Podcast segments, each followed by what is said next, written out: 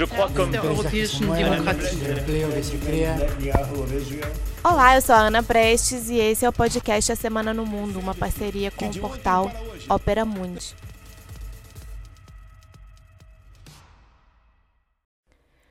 No episódio de hoje eu comento sobre a visita do secretário de Estado dos Estados Unidos, Mike Pompeo, aqui à América do Sul, a cúpula União Europeia-China, ocorrida no começo da semana, também uma carta enviada por países europeus ao vice-presidente Hamilton Mourão por conta do desmatamento na Amazônia, repercussão dos incêndios no Pantanal mundo afora mudanças na chapa do correísmo à presidência no Equador, novas pesquisas eleitorais e mudanças também na corrida eleitoral lá na Bolívia, plebiscito constitucional no Chile que está se aproximando, aí no próximo dia 25 uh, de outubro.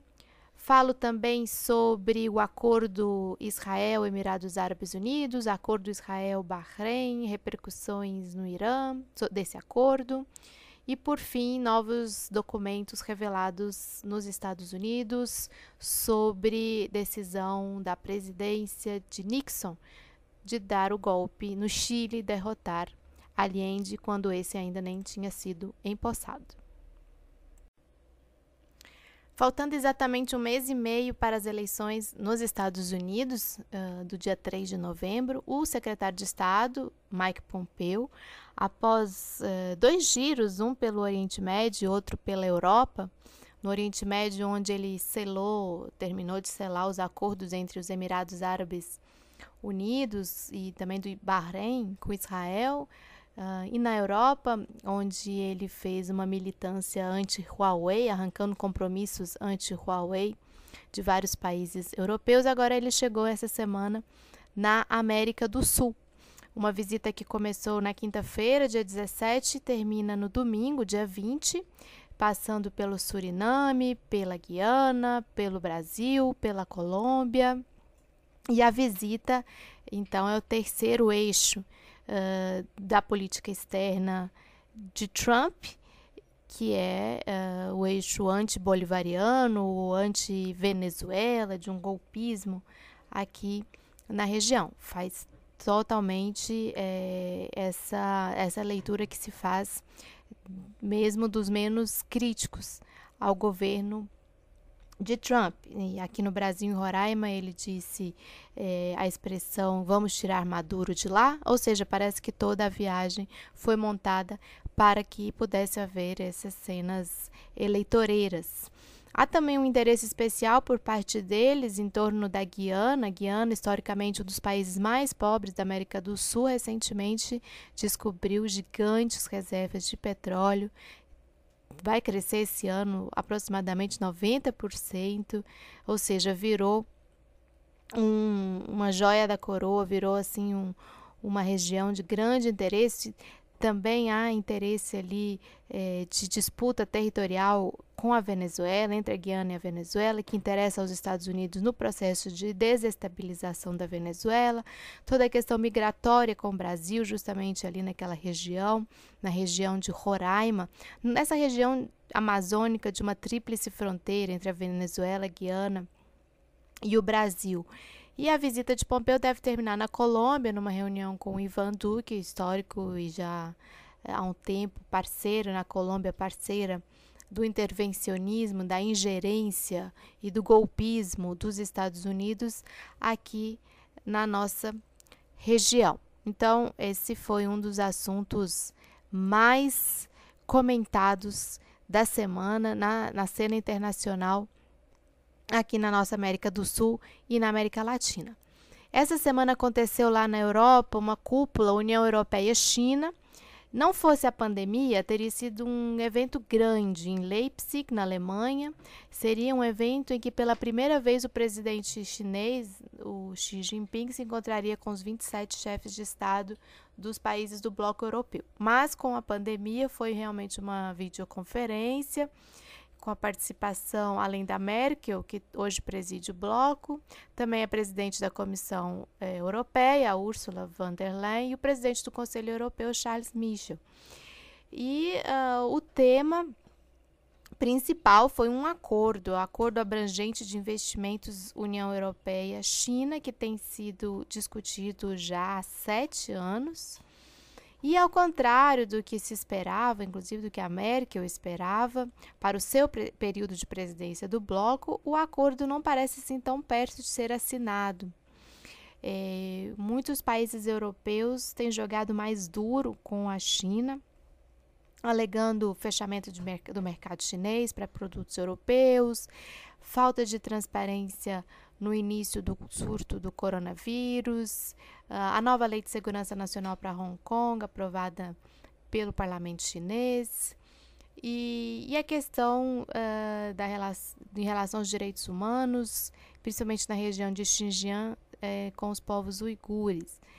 Qual é a questão que salta aos olhos? Uma militância mesmo norte-americana, que antes dessa cúpula esteve em vários países com chefes de Estado, vários, o Pompeu esteve né, com vários chefes de Estado, de governo, e é, fez essa militância que eles têm feito de, de que a China não estaria respeitando os direitos humanos lá em Xinjiang, a questão de Hong Kong, a questão do coronavírus como um vírus chinês e uma suposta falta de transparência no início do surto em Wuhan. Então, isso tudo minou bastante o ambiente dessa cúpula União Europeia-China. É, tem toda a questão da Huawei também, é, de uma presença muito forte dos Estados Unidos na região para impedir o avanço da Huawei, arrancando compromissos de vários governos europeus para que haja realmente um banimento da Huawei. Bom, e alguns países europeus, ah, falando ainda da Europa, oito países especificamente, mandaram uma carta aqui para o Brasil, para o vice-presidente Hamilton Mourão, e nessa carta eles falam de taxas alarmantes no desmatamento e que é, textualmente estaria se tornando cada vez mais difícil para empresas e investidores atenderem uh, aos seus critérios ambientais, sociais e de governança ao fazerem negócios com o Brasil. Então, a Alemanha, a Dinamarca, a França, a Itália, a Holanda, a Noruega, o Reino Unido a Bélgica assinaram essa carta é, segundo alguns dados levantados pela imprensa brasileira, a partir de fontes do Ministério da Agricultura, é, somente esses países foram responsáveis por quase 10% de tudo que o Brasil exportou, só nesse ano, agora entre janeiro e agosto de 2020.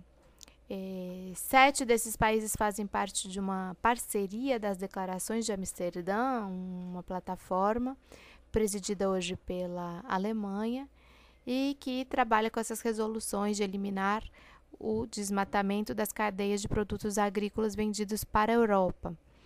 Ocorre que alguns desses países, como a França e a própria Alemanha, são concorrentes do Brasil no mercado internacional né, de produtos agrícolas e têm se beneficiado, inclusive, de uma má imagem do Brasil no exterior. Então, há uma guerra de bastidor aí muito importante entre os produtores. E cada vez vai ficando mais longe a possibilidade de progredir o acordo Mercosul-União Europeia. É, então, essa carta recebida aí pelo vice-presidente Mourão demonstra isso. Como resposta, o vice-presidente disse que vai levar os embaixadores desses países para dar uma voltinha na Amazônia. Vão sobrevoar a Amazônia, descer em alguns pontos, porque ele quer mostrar que não está havendo é, essa taxa alarmante de desmatamento. Assim como essa semana o presidente Bolsonaro também disse que o Brasil está de parabéns na sua gestão do meio ambiente, que há, o que há são pequenos focos de incêndio é, e ele mesmo teve seu avião é, impedido de, aterriz, de aterrizar em um ponto lá do Mato Grosso por conta das fumaças do Pantanal. Então, um negacionismo incrível. O Pantanal já teve 12% do seu território devastado. É, isso tem circulado o mundo inteiro, as imagens. Junto com as imagens vão as informações de que os, os focos de incêndio podem ter sido provocados de forma deliberada, isso a própria polícia brasileira fala. E o governo Bolsonaro não tem feito absolutamente nada eh, para se envolver na solução desse problema, a não ser minimizar e tentar difundir a ideia de que são pequenos focos de incêndio. Bom, aqui na América do Sul, queria falar um pouco sobre o Equador e a Bolívia, corridas eleitorais.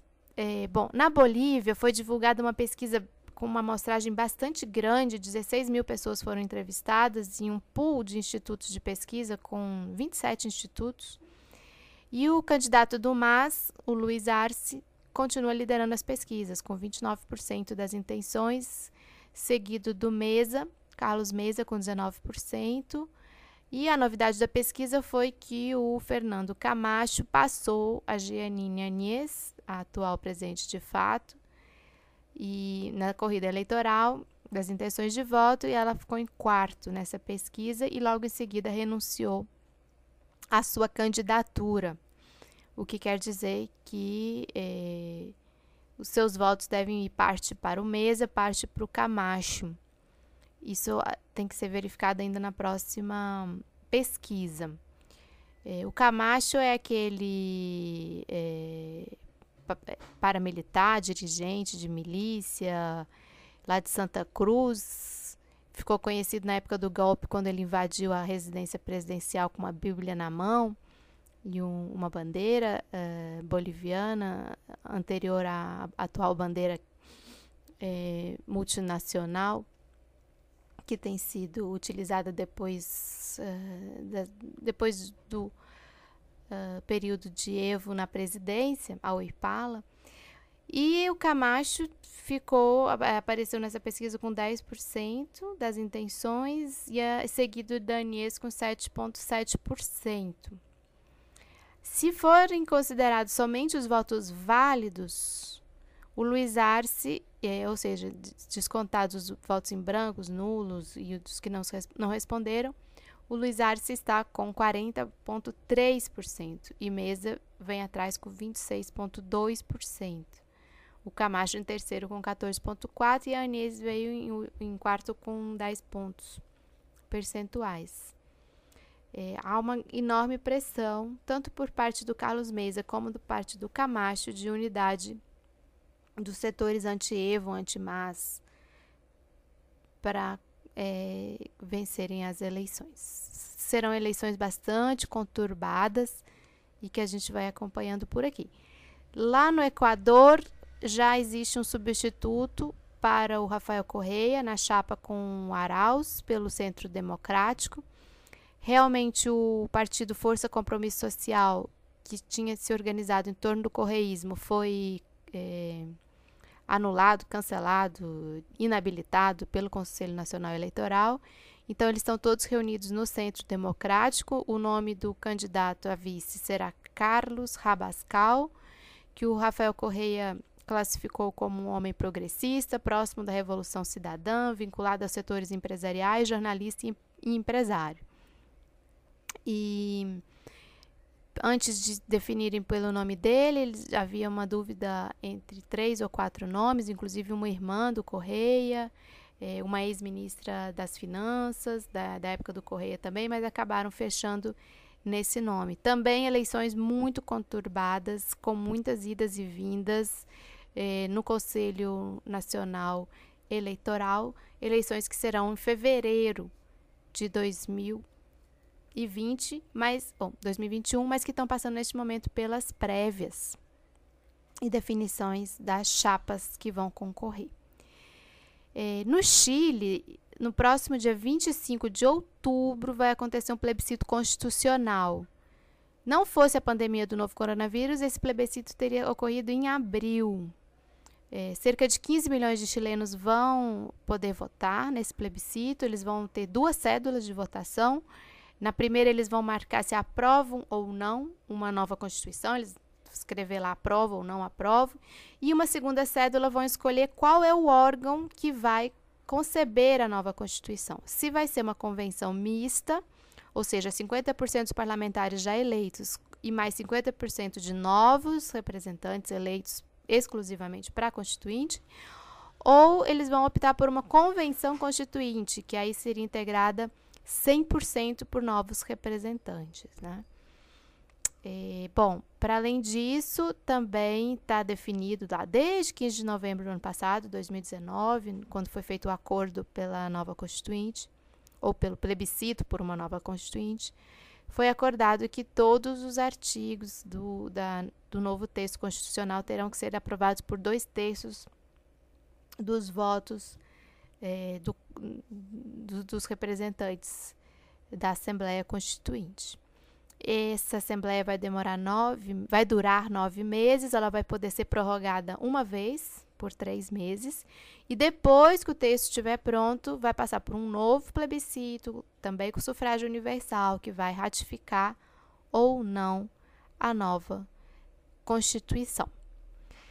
É, bom, dando uns pitacos aqui sobre o Oriente Médio, para a gente finalizando, é, depois daqueles acordos construídos através dos Estados Unidos, né, para que Israel e Emirados Árabes e o Bahrein pudessem é, normalizar, entre aspas, aí, as suas relações, rompendo com um pacto entre os países árabes de não negociar, não normalizar relações com Israel enquanto não for resolvida a questão da Palestina. Inclusive, essa semana teve um ato no dia 15 na Casa Branca para celebrar esses acordos. O presidente do Irã eh, se manifestou, o Rouhani, e disse que esses países árabes estão ignorando a própria dívida que tem com a nação palestina e com os irmãos que falam a mesma língua e que eles serão responsáveis por todas as graves consequências que derivarão dos acordos. Então, fez uma fala bastante dura é, numa cobertura de uma reunião de ministros do governo iraniano que foi divulgada pela TV local e amplificada pela TV, pelas TVs é, mundo afora.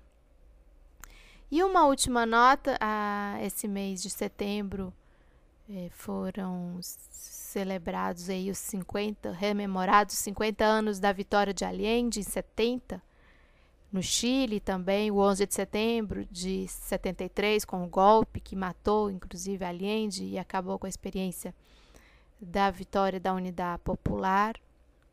E essa semana o Arquivo Nacional, o Arquivo da Segurança Nacional dos Estados Unidos, eh, liberou alguns documentos que anteriormente estavam eh, classificados, então são agora documentos públicos e que uma série, um conjunto de documentos que levam o nome de A Opção Extrema Derrubar Allende e nesses documentos são revelados os momentos em que o Richard Nixon, então presidente dos Estados Unidos, deu a ordem para impedir que Salvador Allende assumisse a presidência no Chile.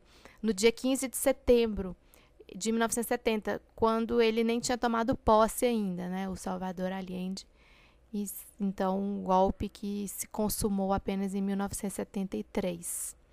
Então, fica a nossa homenagem aos chilenos e a memória é, pela vitória em 70 e pela, é, pelo golpe de 73 que acabou levando a vida de Allende, levando a aquela experiência a ser um ícone para todos os uh, progressistas, democratas eh, da América Latina, sempre fonte de muito aprendizado.